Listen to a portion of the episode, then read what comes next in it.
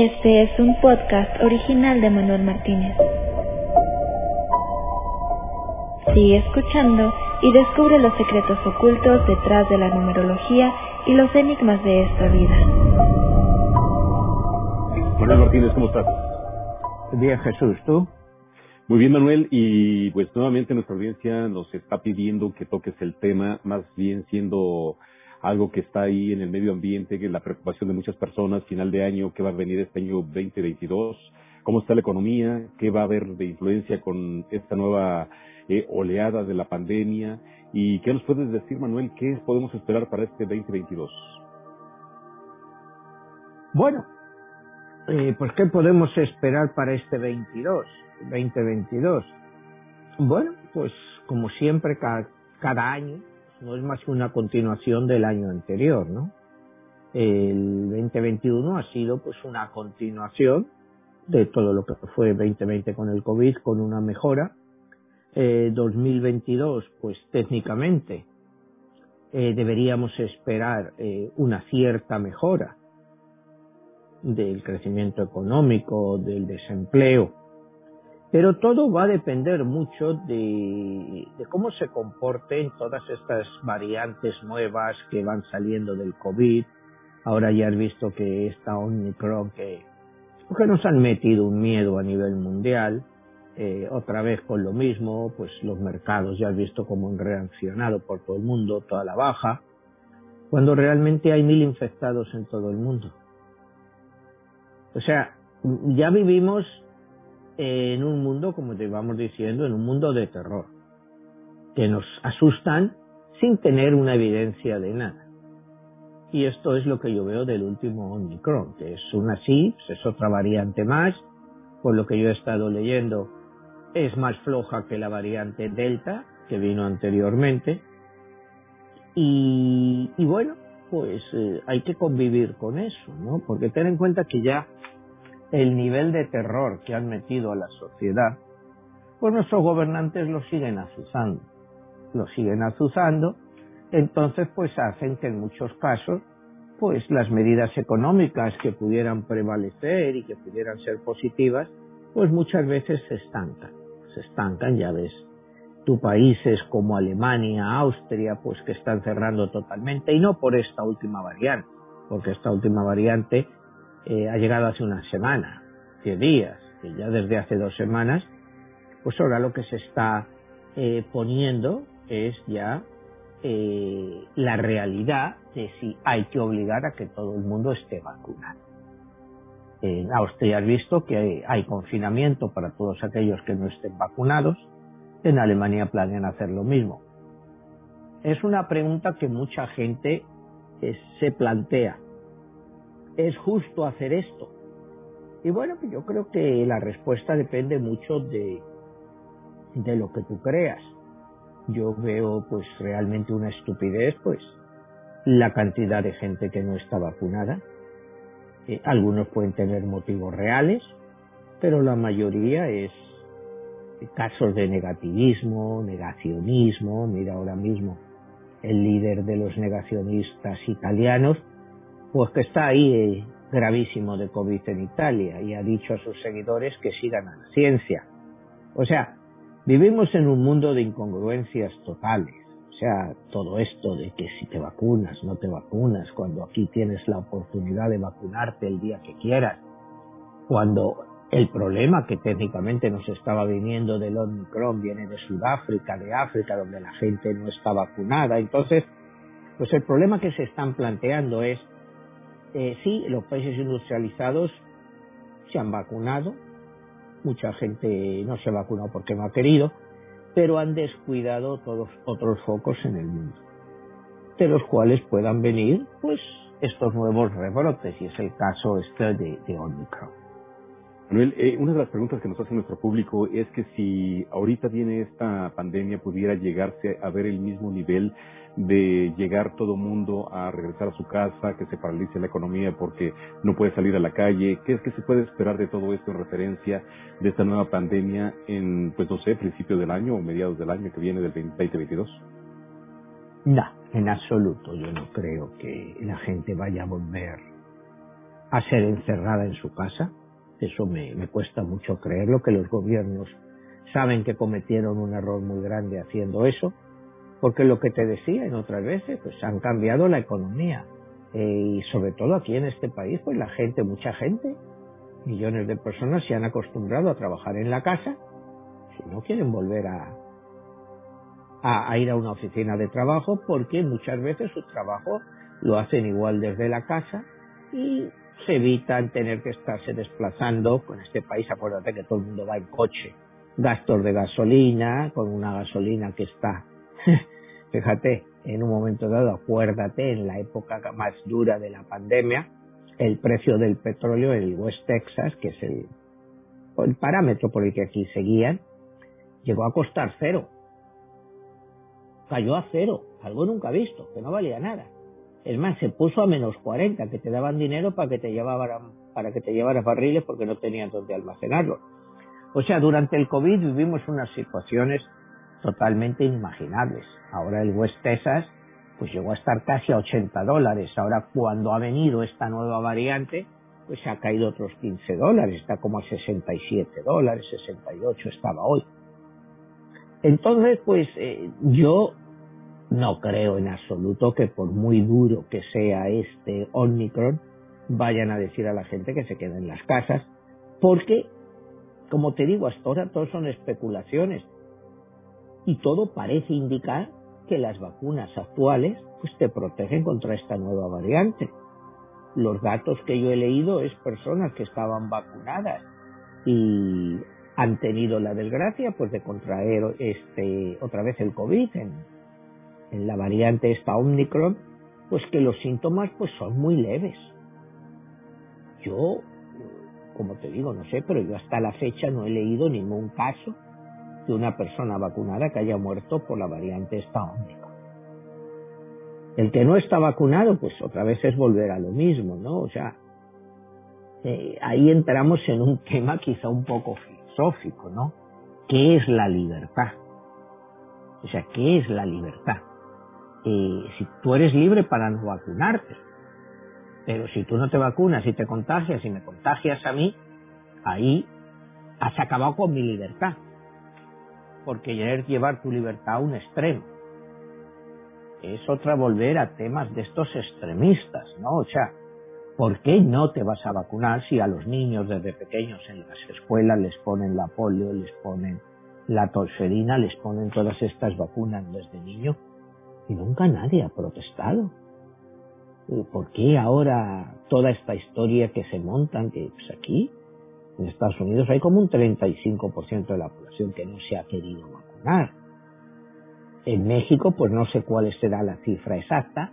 Ahí no creo que sea mucho porque no se quieren, sino porque no les ha llegado la, vacuna. En Europa, pues es realmente pues porque no quieren vacunarse Ves que hay manifestaciones. Este domingo pasado hubo una manifestación en Bruselas muy grande de, de los antivacunas que no querían que les obliguen a, a vacunarse. Entonces, pues todo esto que estamos hablando de economía, quieras que no influye en la economía, pero de una forma muy fuerte. Eh, es un dato muy desalentador que cuando estábamos todos encerrados, todo el mundo eh, ahí llorando, rezando porque le dieran una vacuna, porque saliera una vacuna, y ahora que la tienen, pues la rechazas.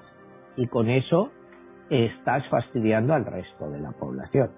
Entonces los gobiernos se les está poniendo una situación eh, que tiene que ser, en cierto modo, radical, como está haciendo Alemania o están haciendo Austria. O te vacunas o no sales. O sea, eh, si tú quieres no estar vacunado, pues quédate en tu casa. Y, yo creo que esto eventualmente pues se acabará solucionando pues con medidas contundentes. O sea, que no estás vacunado, no puedes venir a trabajar, pero tampoco se te va a pagar para que te quedes en casa. O sea, tienen que ser ya medidas contundentes. Está muy bien, tú no te quieres vacunar, no te vacunes, te quedas en tu casa. Sales a la calle con el riesgo. Claro, el problema que ahí tenemos, si empezamos a tener que nos pidan para tú como nos piden, o sea, tu certificado de vacunación y todo eso, y si están buscando a los que no están vacunados, podemos empezar a vivir en un estado policial. Buscando a los que no tienen vacunas. Si a ti te piden el pase ese para todas partes, ya lo veo bien, en cierto modo, pero automáticamente ¿quién va a vigilar eso? Nos vamos a convertir en un estado semipolicial si se ponen esas medidas. Entonces, pues, es, es, un tema muy delicado, Jesús, es un tema muy delicado, ¿no? O sea, si yo fuera gobernante, pues yo sí que obligaría a todo el mundo a que se pusiera la vacuna y te digo, y con las consecuencias, porque es el tema dónde empieza tu libertad y dónde acaba. Acaba donde empieza la mía. Y, y, y, y, si tú no quieres hacerlo, pues alguien tendrá que obligarte a hacerlo o apartarte de la sociedad. ¿Me entiendes? Eh, vamos a entrar en un debate ideológico muy fuerte, cuidado, lo que va a venir de esto. Un debate ideológico muy fuerte, muy fuerte. Porque ya no estamos hablando de, que esto sea decir, pues yo no me pongo la vacuna contra la gripe. Bueno, pues a nadie le obligan a ponerse la vacuna contra la gripe. Yo me la pongo todos los años. Pero el que no se la quiera poner y luego le da la gripe, bueno, pues le ha dado la gripe, la ha pasado en cama o la ha pasado con fiebre o como quiera, pero la gente lo pasa, aunque anualmente en este país hay como 60.000 muertes por gripe. O sea, pero bueno, es una decisión menor por el hecho de que no es el nivel de contagio que ha sido este COVID. Entonces, partiendo de eso, pues la economía, eh, lógicamente, va a estar influenciada. Eh, va a estar influenciada por todo esto. Entonces, primero vamos a ver cómo vamos a acabar este año. Eh, como decíamos hace un mes, así que hablamos también de economía, el crecimiento del Producto Nacional Bruto, Producto Interno Bruto de este país en el tercer trimestre tan solo creció un 2.1%, cuando en el trimestre anterior, es decir, mayo, junio, o sea, el segundo trimestre, abril, mayo, junio, hasta junio, pues había acabado con un crecimiento del 6.7. Entonces, fíjate la bajada tan grande que se ha dado en un trimestre. ¿Cómo vamos a acabar el, el cuarto trimestre? Que se reportarán las cifras pues, al final de este mes, a principios de enero. Eh, a principio del año se esperaba un crecimiento de la economía del 6 y pico por ciento. Ya no lo vamos a tener. Y te digo, ¿qué podemos esperar de 2021? Bueno, primer dato a tener en cuenta, como acabamos de decir, crecimiento del último trimestre del 2021. ¿Cuál va a ser ese crecimiento? Porque los analistas están divididos. Si ese crecimiento sigue siendo bajo, 2022 no va a empezar bien. O sea, vamos a tener los datos del 2021, del último trimestre, entrando en el 2022. Si ya no empezamos bien el año, después de lo que tenemos, que venimos de atrás. Pues ten en cuenta eh, que el crecimiento en 2021 debería de ser muy alto, pues por todo lo que cayó la economía en el 2019. 2019 al final y 2020. Eh, eh, fue el 2019 fue un año que estaba acabándose, acabó bastante bien, dos y pico. Llegó el 2021 2020. El 2020, bueno, fue realmente el año del COVID, eh, una caída del 8% de la economía, prácticamente en casi todos los países del mundo. Aquí fueron 8 y pico 9, en México fue eh, 9 y pico 10, pero ya el año anterior también había sido negativo, en Europa también eh, negativo, el caso de España, donde que también nos ven pues fue eh, de los países donde más se desplomó el Producto Nacional Bruto durante el 2020 eh, y, el caso de España durante el 2021, pues se esperaba, yo, los analistas al principio, que crecería entre el 7 o el 8%. Se decía que iba a ser la economía europea que iba a liderar el crecimiento. y los datos te van diciendo el último trimestre también un crecimiento del 2 y pico. O sea, ahí te ves que los analistas, eh, todas las predicciones que vamos a hacer a continuación para el año 2022, pues se pueden equivocar. Porque puede haber cosas pues que no se ven. ¿Cuáles son los mayores retos que enfrentamos en el 2022, Jesús? Primero, el más importante es la inflación. La inflación va a cerrar este año entre el 6 y el 6,5% en Estados Unidos. México, los datos dicen que muy parecido. Europa está hablando como de una media del 5,2, 5,3%. Estamos hablando de los datos más inflacionarios en Estados Unidos desde 1990. O sea, 90, 2000, y hace 30 años. No habíamos visto unos datos inflacionarios tan negativos. ¿Y a qué se debe esto? Bueno, pues hay infinidad de, de, razones para que la inflación, primero, el dinero fácil que se dio a los ciudadanos. Se dio mucho dinero y muy fácil y la gente pues se dedicó a comprar. Estaba en pues, a comprar, que si te compro por Amazon, que si te compro por lo que quieras. Y la gente como tenía también mucho tiempo pues compró más de lo que necesitaban. Y en muchos casos esas familias como les empezaron a dar dinero también por hijos y recibían más dinero que ingresaban normalmente. Entonces, pues estas personas pues se vieron que tenían una buena cantidad de dinero adicional a la que no estaban acostumbrados y bueno, pues lo han gastado, lo van gastando. Entonces, lógicamente, el exceso de demanda y la falta de productos pues acelera la inflación. Eh, todo esto de la inflación, pues viene, pues lo que se llama por los cuellos de botella que se están produciendo en todos los puertos, en todas las zonas de producción, porque la producción no llega al nivel necesario. Hemos hablado aquí muchas veces de la falta de chips para la industria, de los coches, de los teléfonos, de todo. Pues que no llegan, que no llegan entonces encarecen el producto final. Y además hay escasez de ese producto, como aquí hablábamos de los coches, el fenómeno pues que no habíamos visto nunca del aumento tan importante de los coches usados, del precio de los coches usados. ¿Vamos a seguir en ese panorama en el 2022? Pues de momento estamos, ¿a cuánto? ¿A 20 días, 22 días de final de año? Todo indica que sí que de aquí a final de año vamos a seguir con los cuellos de botella, no sabemos si los productos navideños van a llegar a surtir la, demanda que hay por ellos.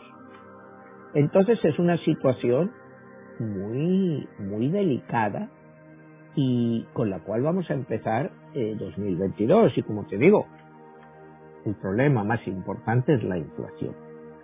¿Y por qué te digo esto de la inflación aquí del 6,5, 6,7? Que es importante. Eh, un cisne negro es una definición que se utiliza en economía de un suceso inesperado y que te altera todos los planes. El COVID-19 fue un cisne negro.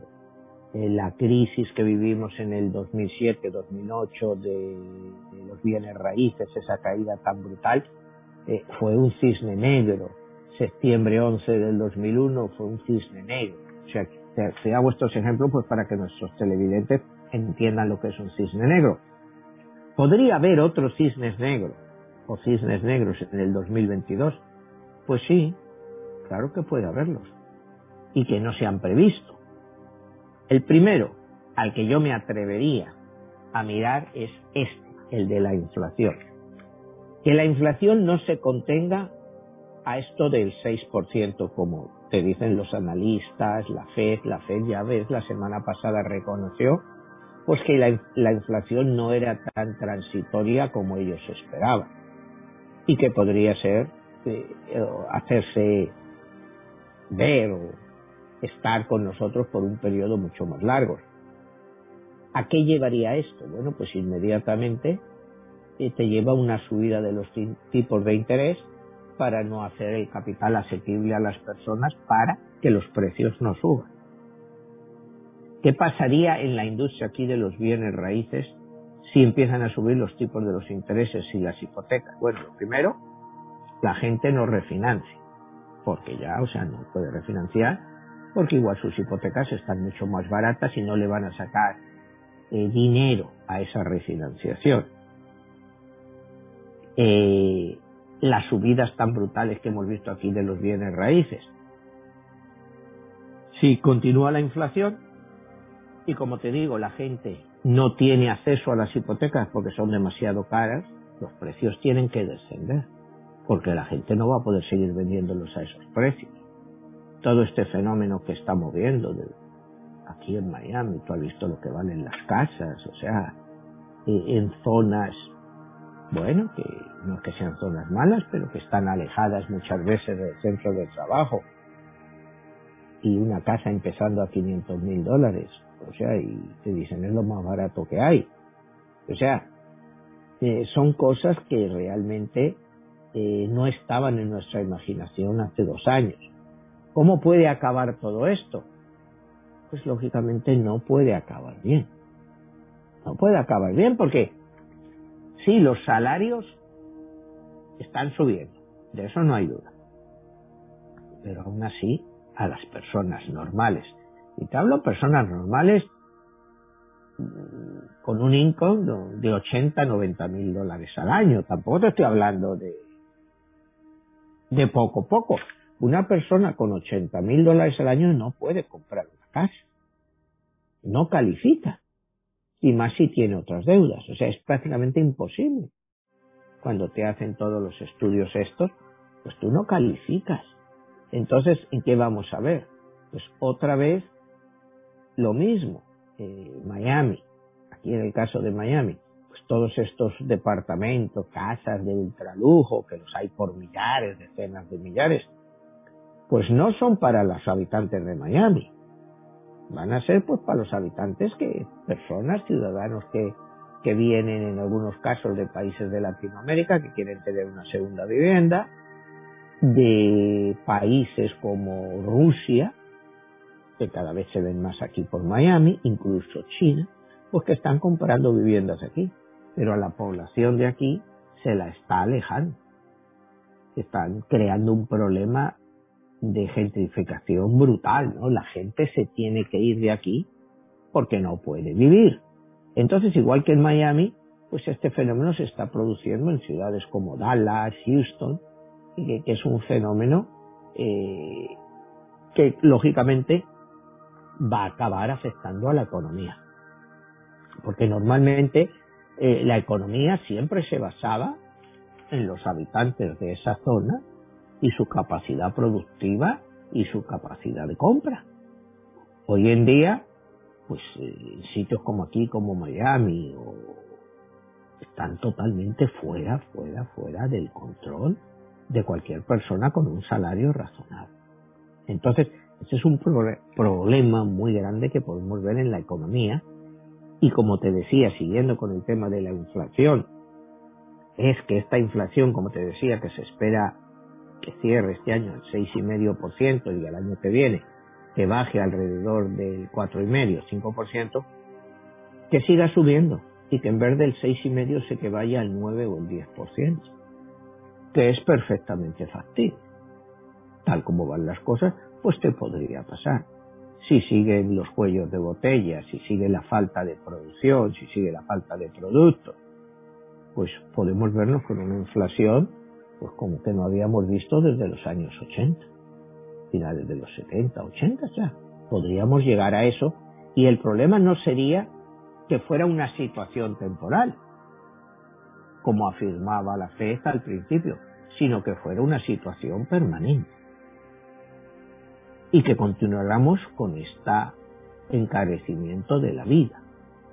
Entonces, ¿qué se crearía con eso? Bueno, en primer lugar, pues mucha más pobreza. Porque los gobiernos aunque haya inflación, ya no van a estar dispuestos a dar dinero a los ciudadanos, porque ¿de dónde sacan ese dinero que quieren dar? Ese es el problema, que el dinero Eh, el único país, como hemos hablado otras veces, que tiene la capacidad para generar lo que quiera mientras le afecten el dólar es Estados Unidos. Aquí puedes tener los déficits que quieras, la, la inflación que quieras, mientras la gente te acepte el dólar, este país puede imprimir dinero como le dé la gana. Como le dé la gana. Y, ya desde la época de Donald Trump se había dado cuenta de eso. O sea, siempre se ha sabido, pero siempre se ha mantenido esto cuando tú les oyes a todos estos congresistas y senadores, todos estos grandes prohombres que te hablan de disciplina fiscal, muy serio, entonces ahí lo ves, disciplina fiscal, y ellos no paran de gastar. No sé si me entiendes. O sea, eh, es un problema muy serio y voy a entroncar con esto, con el siguiente problema que podemos tener en el año 2022, que son los problemas geopolíticos. Hay dos grandes puntos aquí muy peligrosos, que son más peligrosos de todo. Primero, tenemos Ucrania, que sí, Ucrania está muy lejos, pero la situación en Ucrania este fin de semana, acuérdate que Biden habló por la televisión porque sus asesores le han dicho que Rusia está a punto de invadir Ucrania. A punto de invadir Ucrania, que ya tienen 175 mil tropas en la frontera con Ucrania. ¿Pueden invadir Ucrania? Sí, claro que pueden invadir Ucrania. Claro que pueden invadir Ucrania. Eh, ¿Cuáles serían los efectos en la economía? Bueno, Biden ha dicho pues que Estados Unidos les va a imponer unas sanciones brutales para que se arrepientan de eso. Pero ahí viene también la contrapartida de Rusia. Tú me pones tensiones, no te mando gas a Europa. Alemania, todo el gas que recibe de Rusia. O sea, para su energía. Si a Rusia se le pone, pues no te mando gas, te cierro el grifo, a ver cómo os apañáis los europeos. Entonces, ya estamos viendo que Rusia tiene armas importantes. Después tenemos el mundo de las criptomonedas. Ya una vez que están estas criptomonedas, todo esto de las sanciones poco a poco va a ser una cosa del pasado, porque las van a poder evitar a través de las criptomonedas. Y aunque Europa y Estados Unidos le pusieran sanciones a Rusia, ¿Tú te crees que China se las iba a poner?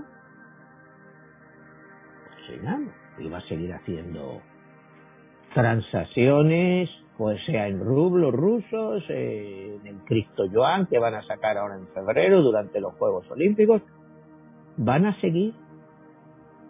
Entonces, invasión de Ucrania por Rusia. Puede pasar. Y sí, y quizá más pronto de lo que nos pensamos. ¿Y qué es lo que ha llevado a esto? Pues acuérdate, en el 2014 fue cuando eh, Rusia tomó Crimea. Que Crimea, históricamente, pues siempre había sido Rusia. Siempre había sido Rusia. O sea, es que tampoco fue una cosa de decir así. Crimea había sido Rusia. Fue en 1954, 55, si creo recordar bien cuando estaba de secretario general del Partido Comunista Ruso y gobernaba Rusia, Nikita Khrushchev, después de la muerte de Stalin, que por un aniversario de Ucrania, pues le regaló Crimea a Ucrania. En esa época, pues todos eran parte de, de las repúblicas socialistas soviéticas y daba igual.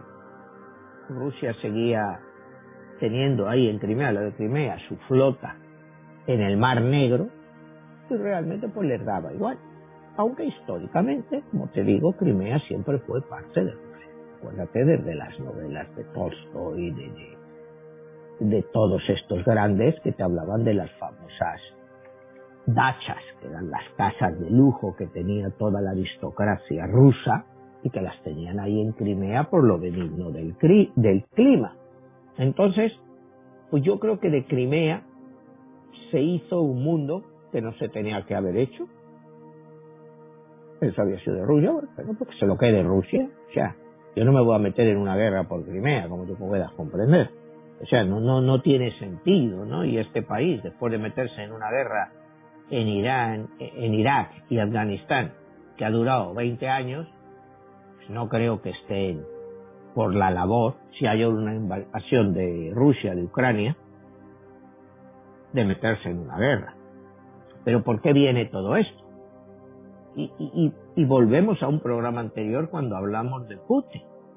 ¿Te acuerdas que hablamos de Putin cuando él se reúne otra vez con los líderes europeos y les dice, es que ustedes en 1991 prometieron no unir a ningún país, añadir a ningún país a la OTAN, a la NATO, como quieran llamarlo, que estuviera con las fronteras de Rusia. Y la respuesta, pues, de la comunidad internacional de es bueno, pero eso nosotros se lo prometimos a la Unión Soviética, no a la Federación Rusa. Y ahí es cuando Putin dice, ah, sí, ¿me queréis chulear a mí? Y fue cuando empezó esta escalada violenta de Putin. Acuérdate, has visto, no sé si has visto el último armamento ruso, todos estos modelos hipersónicos son, son brutales. O sea, a Rusia le obligaron, con estas actitudes, a incrementar su producción militar a costa otra vez del bienestar de la población. Otra vez volvemos a uno de nuestros personajes favoritos, a Donald Trump, cuando él le exigió a la OTAN que pagaran cada país lo que se habían comprometido a pagar. O sea, se le puede criticar a Trump, pero él lo primero que dijo, yo soy presidente de los Estados Unidos de América, yo no soy presidente del mundo ni presidente de Europa. ¿Por qué yo voy a tener que pagar por la defensa de Europa y los europeos no contribuyen? O sea, e, es que son cosas que hay que también tener en cuenta cuando se critica a Trump, se dice eso, pero ahí estaba totalmente acertado. Le dice en España, tú tienes que poner el 2% de tu Producto Nacional Bruto para gastos militares. España dice, no, ese dinero lo necesito para educación, para jubilaciones y para el desempleo. Y, es lógico. O sea, el gobierno español, oye, yo nunca no lo he puesto, sí yo me comprometí, pero no lo he puesto. Y Trump dice no. Dice, porque esos que tú no estás poniéndome, se lo estoy quitando yo a los míos porque lo tengo que poner aquí. Para cubrir tu déficit y así el déficit de todos vosotros. Y eso es lo que les dijo Trump. O sea, que te digo, como europeo puedes decir, oh, este tipo, que, que, bestia, que, que, nos quiere que ahora que doblar nuestro presupuesto. Y él te dice, bueno, claro que os quiero doblar el presupuesto, porque yo no lo estoy doblando.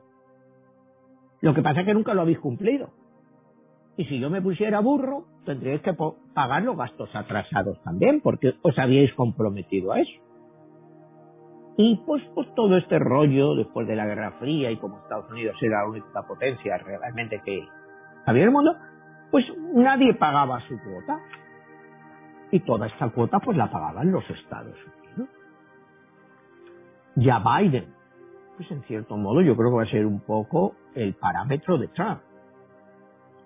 Va a decir, bueno, la OTAN, la NATO, ¿hasta qué punto defiende a Estados Unidos? ¿La defiende de quién? Eh, de Rusia. Bueno, pues que se protejan los europeos contra los rusos. Si necesitan ayuda nuestra, pues nosotros iremos en su ayuda, pero ¿por qué vamos a estar permanentemente ayudándoles? Y cuando además Rusia pues no ha demostrado, eh, te digo, instintos expansionistas. El caso de Ucrania es un caso muy específico también por la, porque Ucrania, como te digo, ha sido parte de, de la Unión Soviética y todo eso, y teniendo fronteras, y va la OTAN y le quiere poner armas en la frontera con Rusia. Pues claro, ¿qué hace Rusia? Pues estalla. Pues estalla porque eso no lo estaba permitido. Aunque luego te digo, se cachondearon de ellos. Pues entonces, pues la respuesta de Putin son respuestas agresivas. ¿Os queréis reír de mí? Pues vais a ver lo que os vais a encontrar. Entonces, nos podemos ver con esto muy serio, enero, febrero, marzo, con Rusia invadiendo Ucrania. ¿Qué parte de Ucrania te va a invadir? ¿Toda Ucrania o solo la parte de habla rusa? Eso está por ver. ¿Cuál sería la respuesta, como te decimos, de Estados Unidos o Europa? Porque China, como te digo, no va a intervenir, al contrario, lo va a apoyar. Y eso, por supuesto, puede traer un desequilibrio económico eh, a todo el mundo occidental. Pues te digo, sí, son las represión contra Rusia, ponerle sanciones. Pero te digo, esta vez Rusia también te va a sancionar a ti. Y te digo, y lo que más duele a los europeos en este momento, que es el problema de la energía. Y una gran parte de la energía en muchos países europeos que viene de Rusia. Entonces, yo veo este problema para cara al año 22 como muy, muy serio, a pesar de que, pues, no sé, yo creo que mucha gente ni siquiera está pensando en esta posibilidad. Entonces, hay que tener mucho ojo ahí. Eh, Manuel, ahí estás hablando de los elementos y las características que están, pues ahora sí que precipitando esta crisis y esta recesión. ¿Hacia dónde se dirige eh, todo esto en relación de, a diferencia de Europa, cómo va a impactar a los Estados Unidos y Latinoamérica? Bueno, a los Estados Unidos y a Latinoamérica, lógicamente les va a impactar menos. Les podría impactar en el tema petrolífero, si la Unión si Rusia decide pues que va a disminuir su producción de petróleo, automáticamente produciría un aumento de los precios del petróleo, que lógicamente pues claro que te va a afectar a Estados Unidos porque aquí sabemos pues que cada vez que sube el petróleo pues te sube todo, pues ¿por qué? Porque te sube el transporte, te sube todo, o sea, eh, todo lo relacionado. Cada vez que tú viajas, cada vez que pones gasolina en tu coche, pues oye, si cada vez te cuesta más, aquí se gasta mucho en gasolina, porque el coche es la, en el 80% del país, es la única forma de transporte. La gente va todos los días al trabajo, a la compra. Entonces, si la gasolina sigue subiendo, sí se va a notar la economía, lógicamente, porque la gente va a perder poder adquisitivo la gente va a perder poder adquisitivo. ¿Qué se puede hacer contra esto? Pues lo que se ha hecho siempre, nada. O sea, nada. ¿Qué se puede hacer? Si a ti la gasolina te están cobrando a 3,99 el galón, si el año que viene está a 4,50, pues no te va a quedar más remedio que pagarlo. O te quedas en tu casa y no trabajas y pides trabajar desde la casa, como hablamos al principio, ese gran problema que esto, si hay una subida de los precios de los combustibles, pudiera acelerar que las personas reclamaran más y más trabajar desde la casa, sobre todo en trabajos que los puedes hacer desde la casa. Entonces, ese sería el primer punto o primer cisne negro que yo vería en la economía en 2022. Segundo, otra vez otro problemita, que China se, decidiera invadir Taiwán. Todo el mundo espera que lo haga en los próximos cinco años. Pero que decida hacerlo, si vamos, que Rusia invade Ucrania, ellos aprovechan y ya de paso invaden Taiwán. Entonces al mundo occidental le ponen en dos focos, ya no se pueden eh, poner solo en un foco de tensión, sino que automáticamente les sale uno en Europa, pero les sale otro en Asia y en el mar de la China. ¿Cómo reaccionarían las economías? ¿Qué hace? ¿Sancionar a China? Bueno, pues me imagino que a China las sanciones tampoco le, preocupan mucho. No creo que China vaya a tener problemas. No creo que los dólares que el Banco Central de China, el gobierno chino tiene en Estados Unidos, se atrevieran a congelárselos, como es el caso de Irán. ¿Me entiendes? Porque tú tienes que ver quién te puede a ti congelar fondos en el extranjero, pues se ha hecho pues con Irak, con Irán, con Libia, con todos los países así, se les congela su dinero y cuando llega un gobierno que Occidente considera que es más razonable, pues le liberan sus reservas. A los talibanes, desde que llegaron, que puesto en agosto, pues su dinero sigue aquí congelado y ellos lo piden y no se lo dan. Entonces, eh, imagínate que, que tú le amenazas a Rusia o China con eso. ¿Cómo puede acabar la economía mundial? Porque aquí estamos hablando de economía. Esto puede ser un desastre. Esto puede ser un desastre y al final China toma Taiwán, porque Taiwán siempre fue parte de China. Es que eh, lo que hay que entender o que nos digan la verdad de las cosas, porque la gente cree que... Pero Taiwán se separó de China en 1949, cuando precisamente triunfó la revolución de Mao Zedong, Mao Zedong como se le llama ahora, y las fuerzas de Chiang Kai-shek pues, se fueron a, a Taiwán escapándose. En esos momentos, pues, China, después de una revolución, una guerra que había empezado en 1910 y acabó en 1949, es decir, estás hablando de 40 años casi de, guerra civil, porque una guerra civil. No estaban capacitados para hacer ningún movimiento con Taiwán. 70 años después, China es la segunda potencia económica del mundo. A muy corto plazo, 5, máximo 6 años, de ser la primera potencia económica del mundo. ¿Tú te crees que si China decide que se va a anexionar Taiwán, alguien se va a atrever a decirles que no. O sea, ya has visto eh, la Unión Europea, que primero, eh, y ya dijeron, no, no, vamos a ser neutrales. Biden hizo una locución y dijo, defenderemos la soberanía de Taiwán, y luego ya pues se retractó. Se retractó. ¿Por qué? Tú dime aquí, ¿Cómo le vendes a este país o a Europa? Irse a luchar al mar de China para defender Taiwán. O sea, ¿cómo lo vendes? O sea, aquí vendiste con miedo la invasión de Afganistán, Irak, todo con mentiras. ¿Qué mentiras te puedes inventar ahora para decir que tienes que proteger Taiwán? O sea, es que esto va a ser una cosa que, va a decir la gente, bueno, sí, pero a mí que se me ha perdido ahí. ¿En qué me influye eso? ¿En eh, para mi seguridad? Con lo de Afganistán e Irak me metieron que armas nucleares, que me iban a atacar con armas nucleares, con armas biológicas. Y, y mira en lo que ha acabado eso.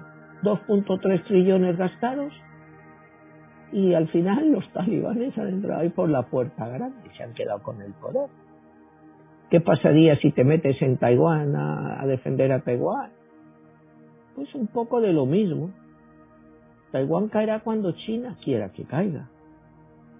Y ojalá llegaran a un acuerdo, China y Taiwán, una especie de Hong Kong, de decirles, bueno, tú tienes tu autonomía, ya eres parte de China, ya no existes tú como país, eres parte de China, y te doy tu autonomía por 25, 30 años o 50.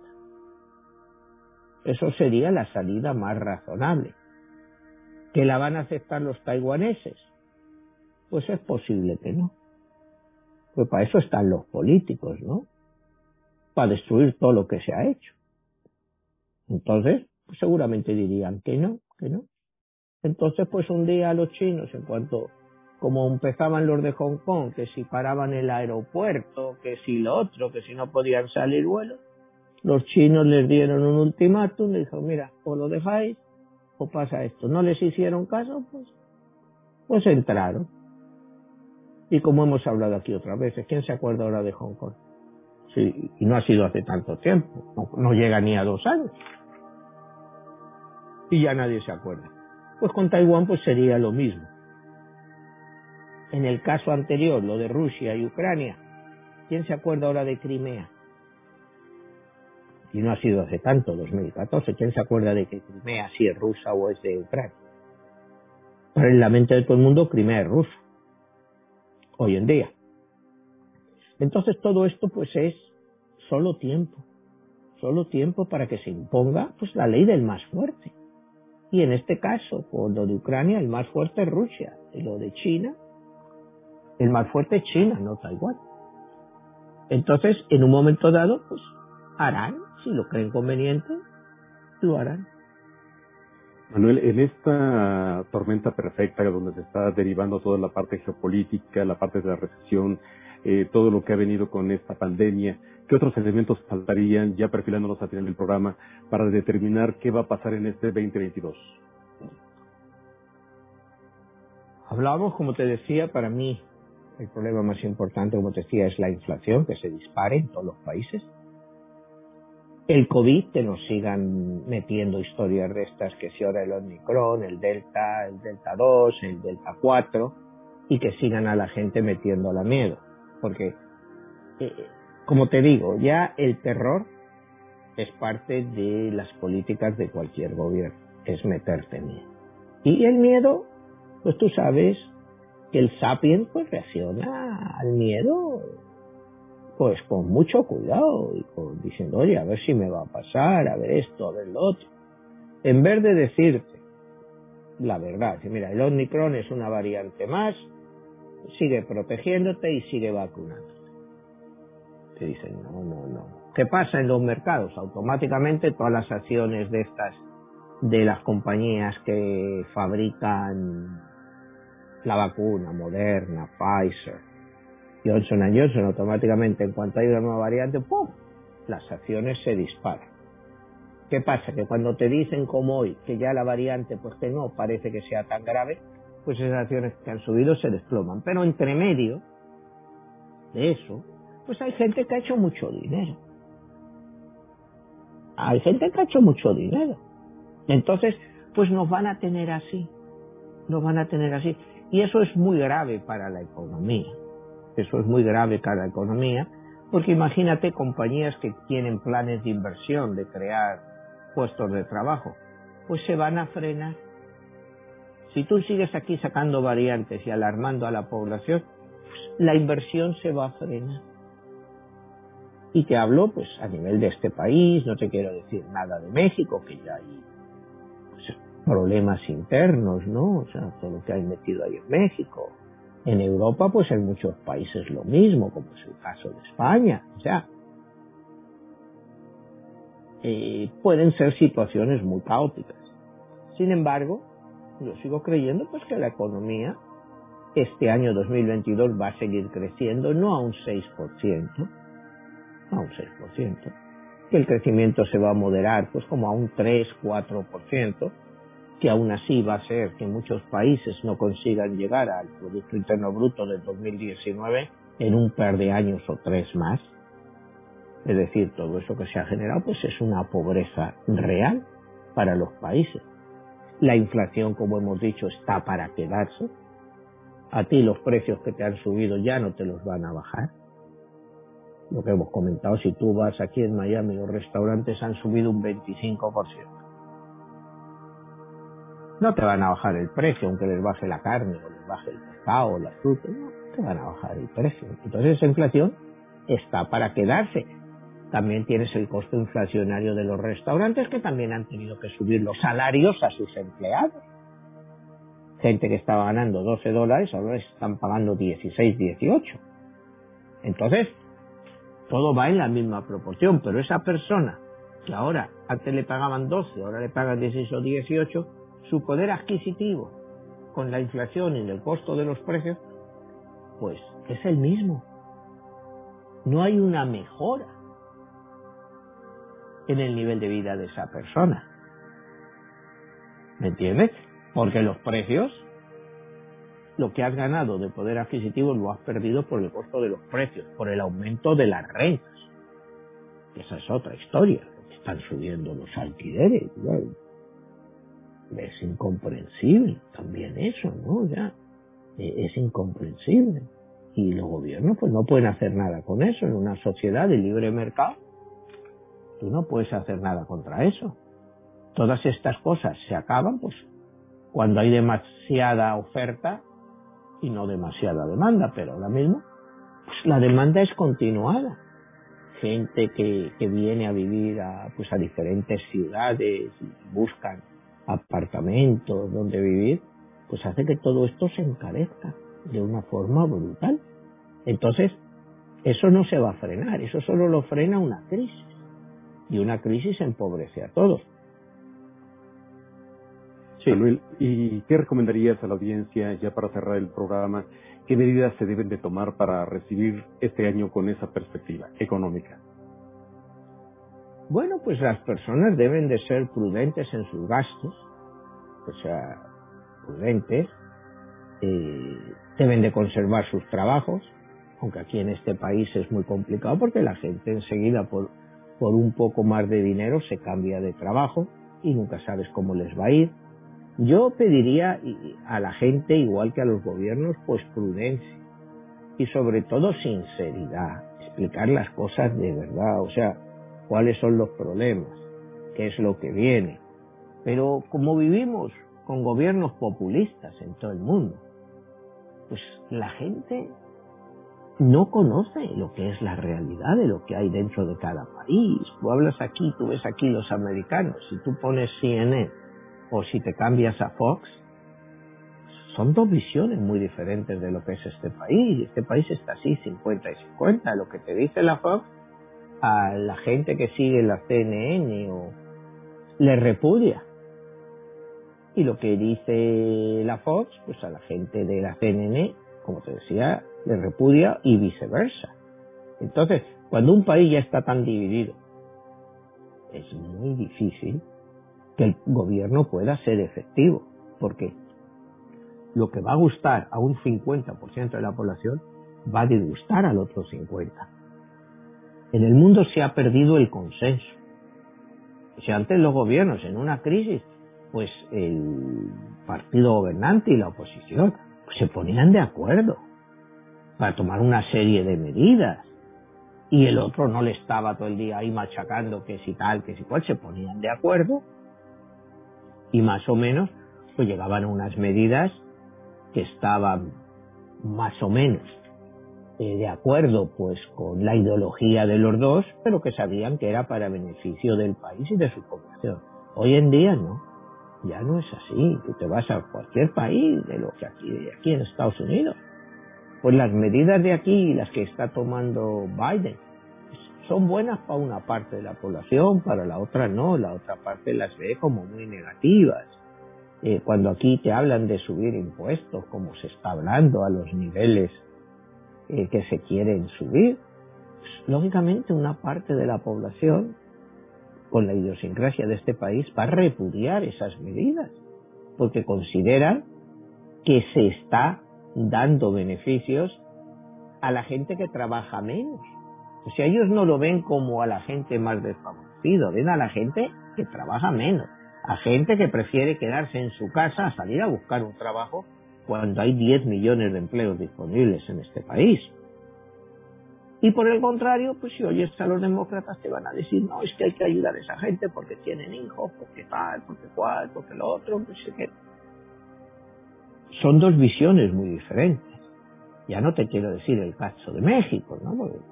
todos los que nos están viendo en México pues lo saben, ¿no? Pues son medidas ultrapopulistas. Te cierro todo lo que son hospitales de seguro social, eso, pero te doy tres mil pesos al mes. Bueno, pues la gente, pues ahí López Obrador, pues se ha recorrido el país por ocho años, sabe lo que quiere la gente y sabe que la gente prefiere el dinero a la salud. Dice que me dan tres mil pesos al mes yo me quedo con ellos. O sea, ¿cuándo me voy a poner? Si antes iba al seguro social y ni me atendían, va a seguir igual. Si me tengo que, me estoy muriendo, pues me voy a un médico privado que me cobre mil pesos por la consulta y, y a ver si me saca de esta. Y otro caso, por ejemplo, el de España, que es unos déficits descomunales y al final pues no van a corregir prácticamente nada, ¿no? Va, a seguir todo igual, va a seguir igual, economía va a seguir igual, creciendo, te digo, otra, otra economía que, como te decía, va a ser la líder de Europa y está al dos y pico por ciento. Y ahora pues peleándose por la ayuda de los fondos europeos. Es decir, todos los países eh, al final pues dependen de lo mismo, de soltar dinero. Y cuando aquí ha dicho la FED que ya va a dejar de soltar dinero, pues es cuando se producen estos problemas en los mercados, porque eh, el mercado, los mercados son como drogadictos, están acostumbrados a que te entre, te entre, te entre, que te sigan estimulando. y eso es lo que está pasando en todo el mundo, Europa lo mismo, y todos los países, Latinoamérica, pues va a ir pues a peor, porque cada año de Latinoamérica pues es peor que el anterior. Mira Brasil el año que viene, que tienen elecciones que van a ser entre Bolsonaro y Lula, dos genios, no sé si me entiendes, uno de extrema derecha y otro de extrema izquierda. Bueno, pues eh, al final el que gane, pues así va a quedar el país, que va a dar lo mismo que gane uno que gane el otro, porque van a hacer el mismo daño al país. Y eso es lo que hay. Mira Argentina, mira Chile, que también ahora hay elecciones. Ya están ahí. Y, y ni siquiera los partidos de centro, ni centro izquierda, ni centro derecha han triunfado. Han sido entre extrema derecha y extrema izquierda. Son los que se van a... O sea, los países se están polarizando totalmente. Ya no es izquierda y derecha. Te estás yendo a extrema derecha o extrema izquierda que es el caso, pues también como vemos en este país, que se fue a la extrema derecha con Donald Trump y se ha ido a un partido demócrata con gente para la terminología americana o la forma de ver americana, como nuestra nueva ala socialista de los demócratas, que son de extrema izquierda para toda esta gente, como Alessandra Ocasio-Cortez eh, o Bernie Sanders, pues para el americano conservador los ve como de extrema izquierda desde su perspectiva. Y acuérdate que nuestra percepción es nuestra única realidad. O sea, ellos no han vivido ni en la extrema izquierda europea, ni ellos ven que en este país nunca ha habido una izquierda así. Y entonces pues reaccionan contra eso. Y nos veremos ya en 2022, en noviembre, pues con las elecciones, lo que llaman aquí el midterm, las elecciones de mitad de legislatura, en el cual, si esto sigue así, pues los demócratas van a perder el Congreso y van a perder el Senado. El Senado casi seguro que lo pierde.